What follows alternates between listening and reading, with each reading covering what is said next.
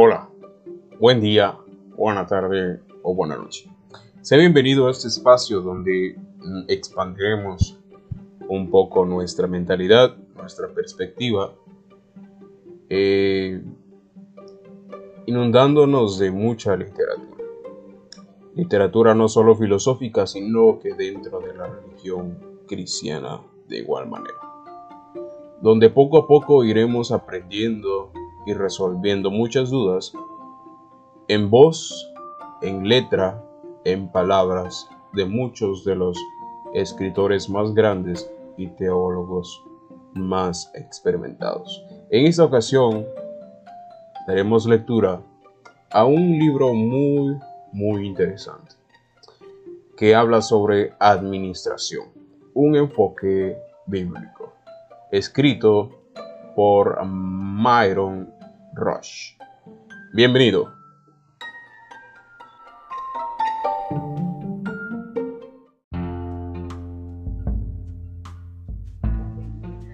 Introducción. Como consultante administrativo, conferencista de seminarios y dueño a medias de una empresa fabricante, he observado de cerca la creciente necesidad de un liderazgo y administración tanto en la comunidad financiera como dentro de nuestras organizaciones cristianas. Los avances tecnológicos modernos juntamente con las múltiples presiones ejercidas por la inestabilidad de las condiciones económicas han hecho que los gerentes o administradores en ambos sectores se den cuenta de la necesidad de mejorar su preparación administrativa. Sin embargo, los cristianos están descubriendo que la filosofía secular de administración y liderazgo contradice a menudo sus valores cristianos. Muchos dirigentes cristianos buscan un enfoque alternativo de administración. La finalidad de este libro es la de encontrar dicha alternativa. Yo he intentado hacer resaltar los principios bíblicos de administración y liderazgo organizado. He intentado mostrar los medios administrativos necesarios para lograr el desarrollo y el mantenimiento de un negocio u organización cristiana próspera y sus fundamentos bíblicos. En algunos aspectos este ha sido un libro difícil de escribir. He intentado dirigirme al negociante cristiano deseoso de dirigir y operar sus negocios seculares desde un punto de vista bíblico. Al mismo tiempo me dirijo a los líderes de las organizaciones cristianas. De hecho, la mayor parte de las normas se aplican a ambas situaciones. Este libro no trata la manera de cómo convertirse en líder espiritual, aunque me complacería que mis lectores madurasen espiritualmente con su letra. No obstante, el objetivo del libro consiste en saber cómo dirigir a individuos, organizaciones y empresas desde un punto de vista bíblico. He intentado hacer énfasis sobre los aspectos prácticos más bien que sobre las bases filosóficas de liderazgo y administración. En vez de citar situaciones hipotéticas sobre gerencia y administración, he presentado múltiples ejemplos auténticos sobre el éxito y fracasos tomados de mis archivos. Me permití cambiar nombres e identidades de personas y organizaciones para proteger su intimidad. En mi capacidad de consultor administrativo durante los últimos años, he observado que es más fácil aprender que poner en práctica. Por consiguiente, los proyectos de aplicación personal solo se dan como una ayuda para facilitar la puesta en práctica de los principios. Mi ferviente deseo es que tanto ustedes como su organización o empresa adquieran más efectividad y productividad como resultado de la lectura de estas páginas. A la vez deseo que su ejemplo como dirigente sirva para estimular a muchos otros dirigentes no cristianos y gerentes a buscar en la palabra de Dios la inspiración y dirección necesarias para resolver las situaciones administrativas cotidianas. Myron de Rush.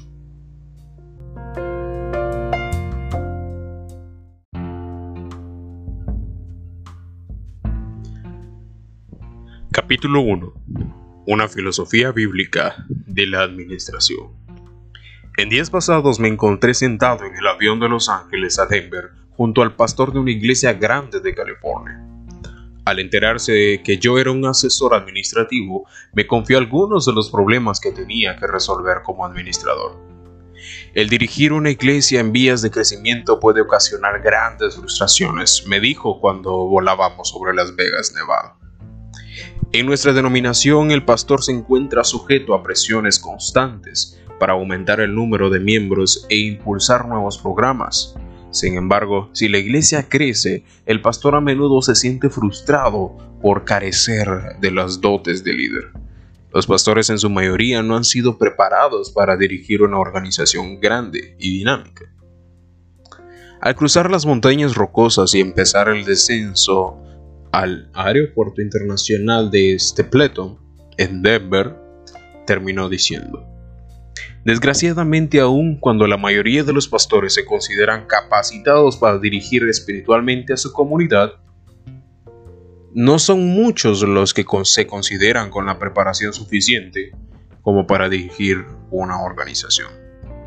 Durante los últimos años, me ha tocado escuchar afirmaciones similares en boca de varios pastores y dirigentes cristianos. Como acontece en muchas otras clases de organizaciones, la mayor parte de los dirigentes y líderes de las organizaciones cristianas van ascendiendo por experiencia y méritos alcanzados, pero a diferencia de los miembros de otras profesiones, la directiva de las organizaciones cristianas probablemente asistió a un seminario teológico o instituto bíblico en el cual los programas educativos hacen énfasis en cursos tales como homilética, eclesiología, escatología, exégesis, soteriología, hermenéutica, griego y hebreo. Todos estos programas son útiles para que una persona pueda enseñar correctamente la doctrina, pero ninguno de ellos sirve para preparar a una persona para administrar o dirigir a una organización o grupo. Es evidente que las organizaciones cristianas deben prestar mayor atención a la formación de sus directivos o administradores, ya que sin ello, ninguna organización podrá desempeñar su ministerio de forma productiva. Se necesita un enfoque bíblico administrativo. La necesidad de que haya dirigentes cristianos bien preparados en las, organizaciones cristianas es un tema frecuente en las discusiones actuales en las comunidades cristianas. Muchos pastores, profesores de institutos y seminarios teológicos, así como los dirigentes de organizaciones eclesiásticas, concuerdan en admitir que se hace necesario que exista gente mejor preparada para la dirección efectiva de las organizaciones que Dios ha escogido para llevar a cabo su labor. Históricamente la mayor parte de la cristiandad ha tomado sus normas de administración del mundo del comercio secular. Desgraciadamente esta filosofía se rige del el comercio secular es a menudo a la vez humanista y materialista. La autoridad y el poder se consideran como medios que se utilizan para manipular y controlar a las personas. La mayoría de los tratados de administración, los catedráticos universitarios, así como los asesores y administrativos, definen la administración como el hogar, el lograr hacer el trabajo por medio de otros.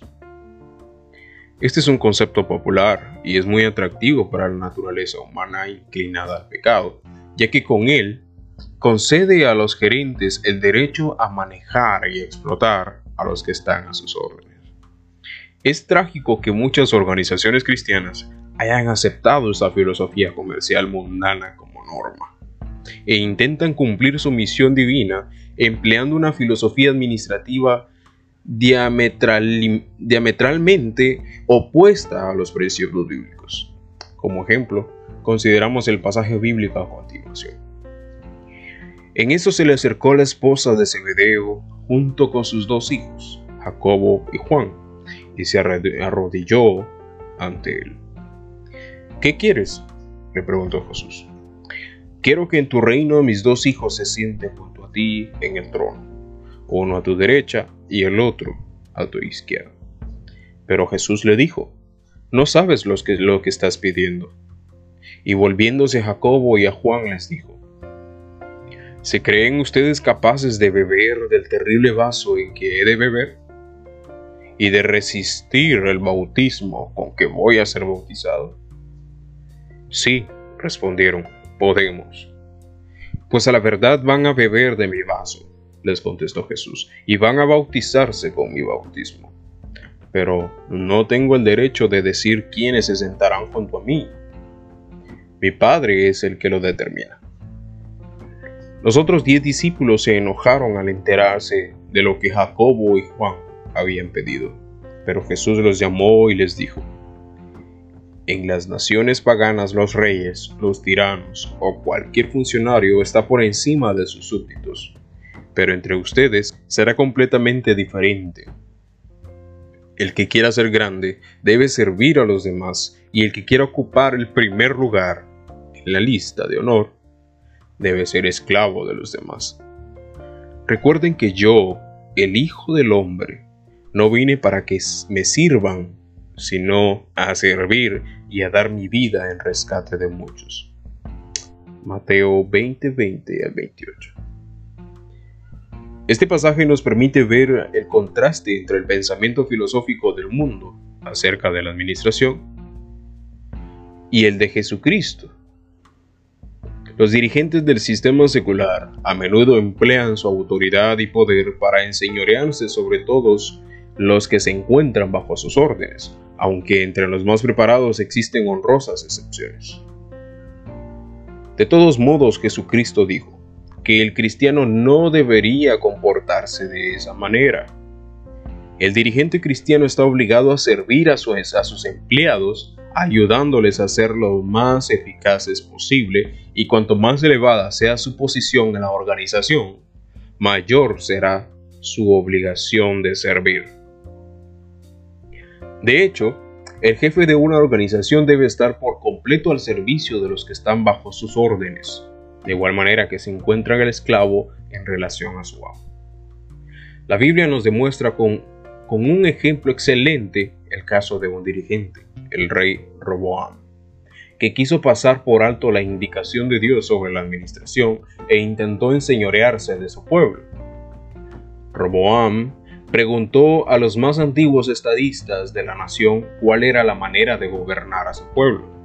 Y ellos respondieron, si les das una respuesta agradable y prometes ser bondadoso con ellos y servirles bien, podrás ser rey para siempre. Según primer libro de Reyes 12:7. Pero el rey Roam hizo caso omiso del consejo divino y empleó toda su autoridad y poder para manipular controlar y explotar a su pueblo. Como resultado de ello, el pueblo se rebeló contra él y perdió la mayoría de ellos. La actitud autoritaria fomenta el descontento, la frustración y crea actitudes negativas en cuanto a liderazgo.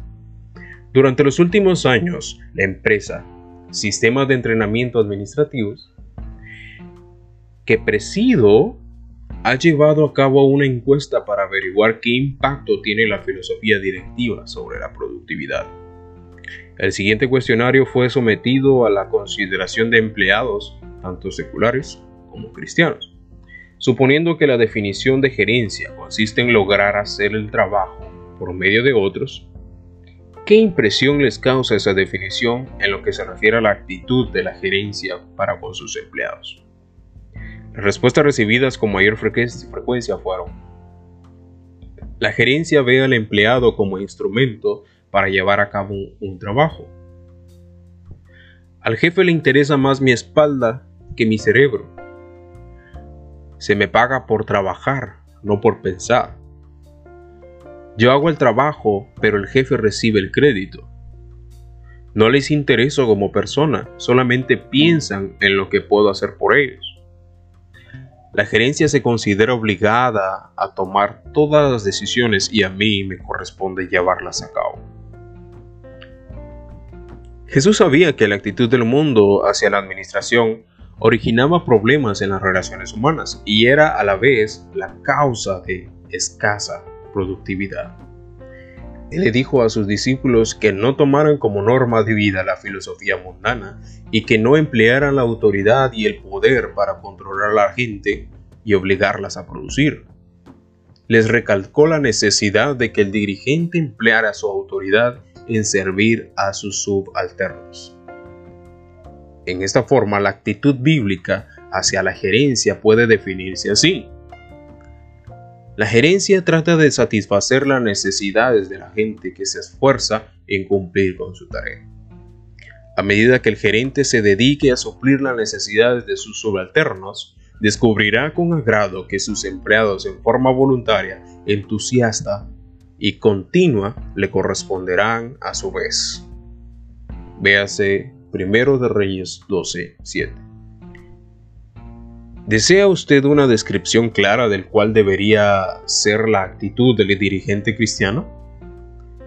Lea la epístola, la epístola a los Filipenses 2, 5 al 7, en la que Pablo exhorta a los cristianos, Jesucristo nos dio en cuanto a esto un gran ejemplo, porque aunque era Dios, no demandó ni se aferró a los derechos que como Dios tenía, sino que despojándose de su gran poder y gloria, tomó forma de esclavo al nacer como hombre.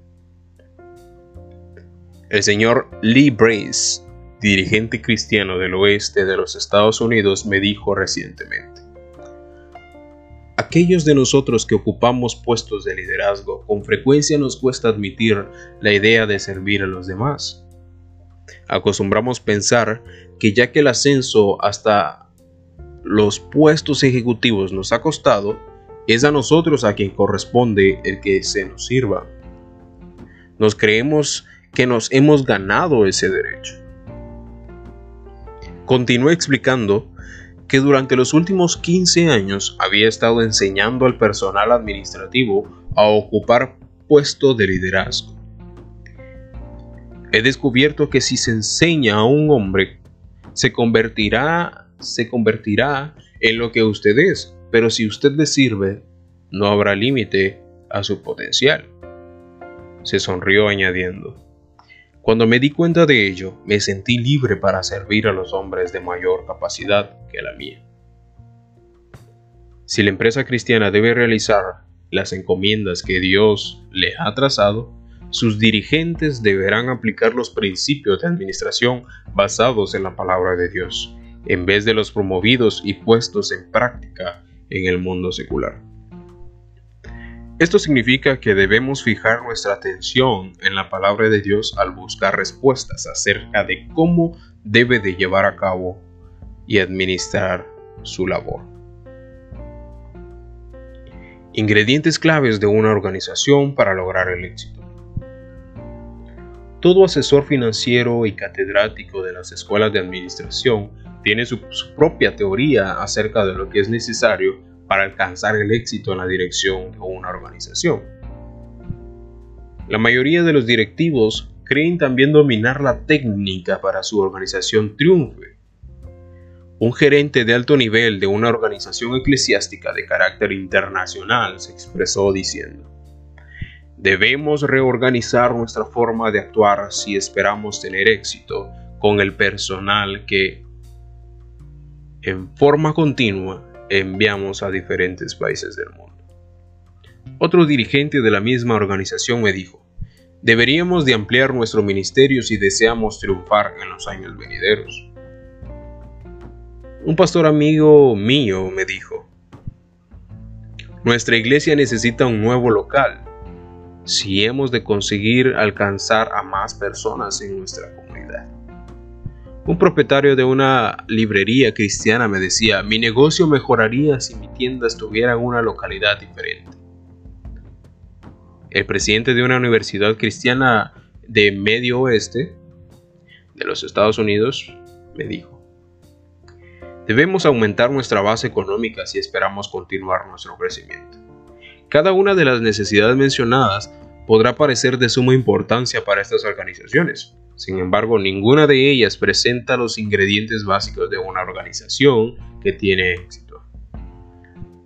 La Biblia identifica estos ingredientes en uno de los más famosos estudios de organización que se haya descrito. Con tan solo 203 palabras en la Biblia al día, este relato nos ofrece datos valiosísimos acerca de los ingredientes necesarios para mantener y desarrollar una organización encaminada al éxito. En aquel tiempo toda la humanidad hablaba un mismo idioma. A medida que creció la población y se esparció hacia el oriente, se descubrió la llanura la tierra de Sinar, que pronto fue densamente poblada.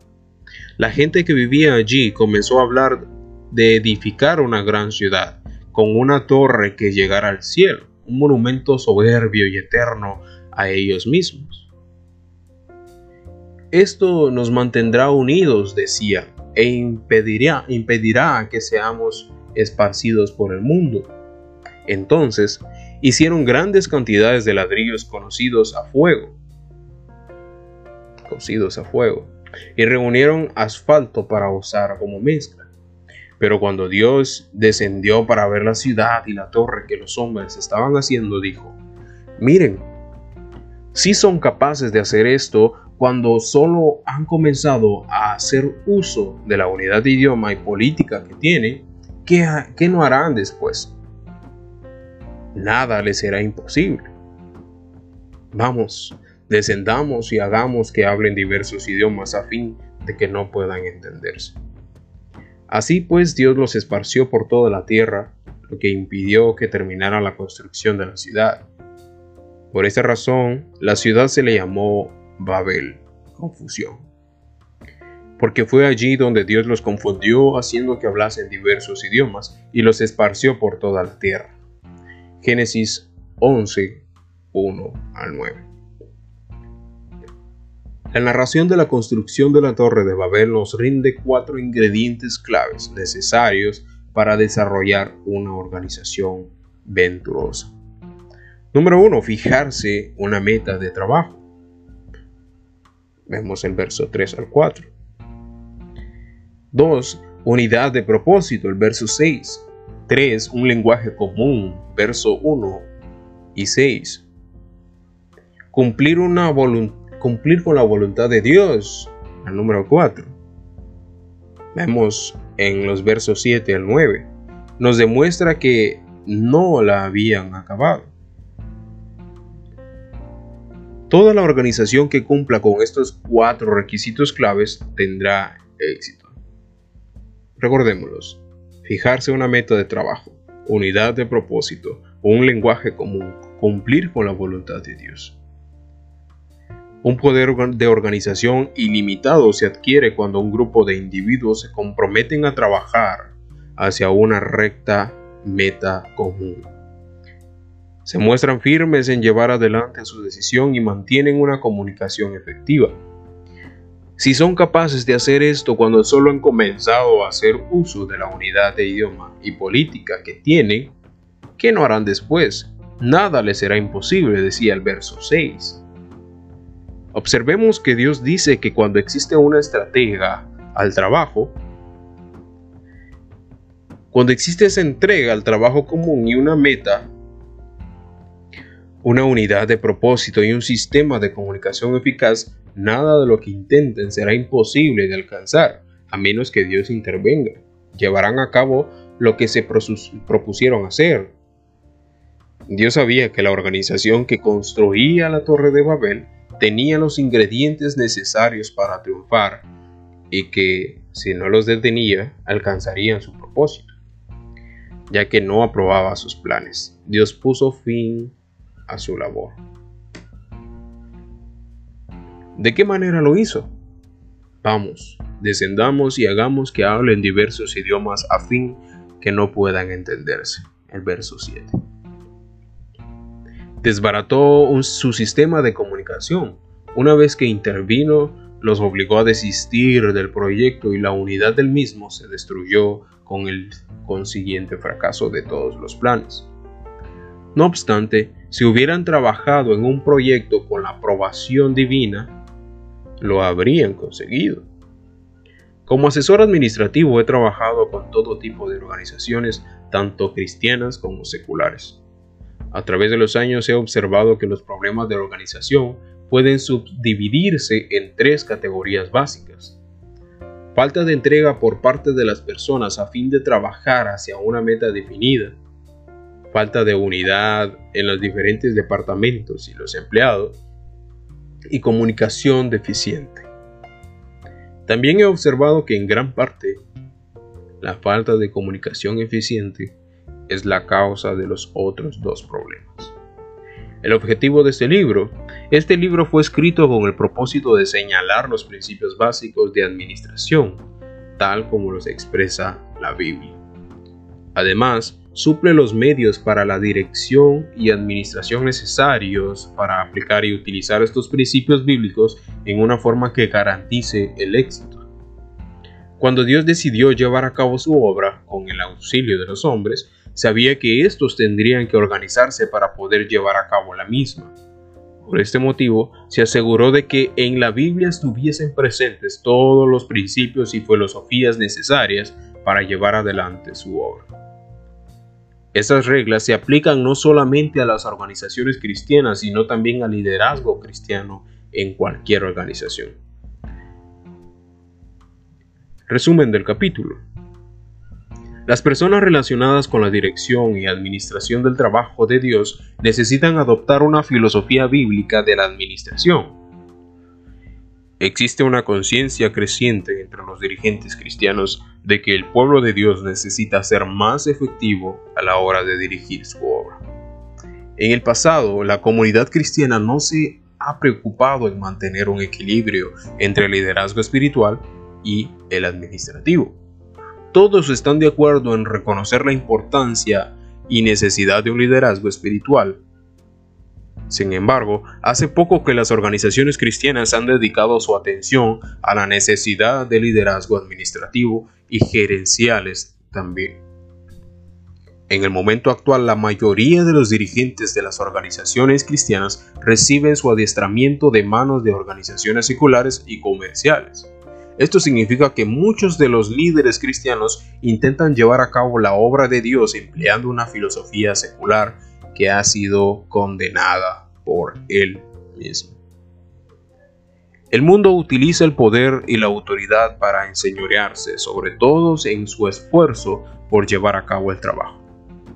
La Biblia enseña que la autoridad solamente debe emplearse para servir a las necesidades de los otros.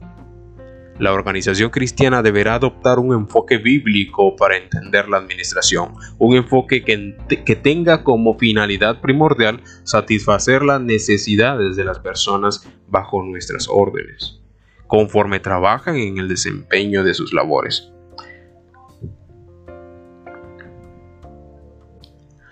Cuatro ingredientes claves destinados a lograr el éxito de una organización son la fidelidad en el trabajo con una misma meta, la unidad de propósito entre los trabajadores, un sistema de comunicaciones eficiente y el propósito de hacer la voluntad de Dios. Aplicaciones personales. Número 1. Haga una lista de sus puntos fuertes y débiles como líder o gerente. Conforme estudie este libro, anote los principios y los medios que necesita para mejorar su habilidad directiva. Número 2. Estudie los pasajes de Mateo 20, 20 al 28 y Primero de Reyes 12, 1 al 20. ¿En qué forma ha demostrado usted su orgullo y altivez para con los que trabajan con usted o para usted? ¿Qué medidas puede usted tomar para corregir esto? Número 3. En dos hojas de papel, aparte, escriba la definición laica de gerencia. La gerencia consiste en hacer el trabajo por medio de otros. Y en la otra, la definición bíblica.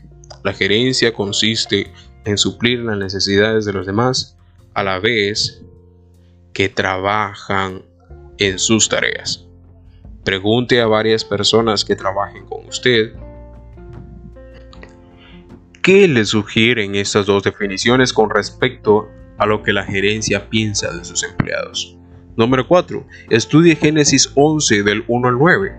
¿En cuál de las tareas siguientes cree usted que su organización se encuentra débil? En A, en la falta de entrega al trabajo con una meta bien definida. En B, en la unidad entre los trabajadores dentro de los diferentes departamentos y grupos, en C, en la falta de un sistema efectivo de comunicación, o en D, en la ausencia de un enfoque claro sobre la voluntad de Dios.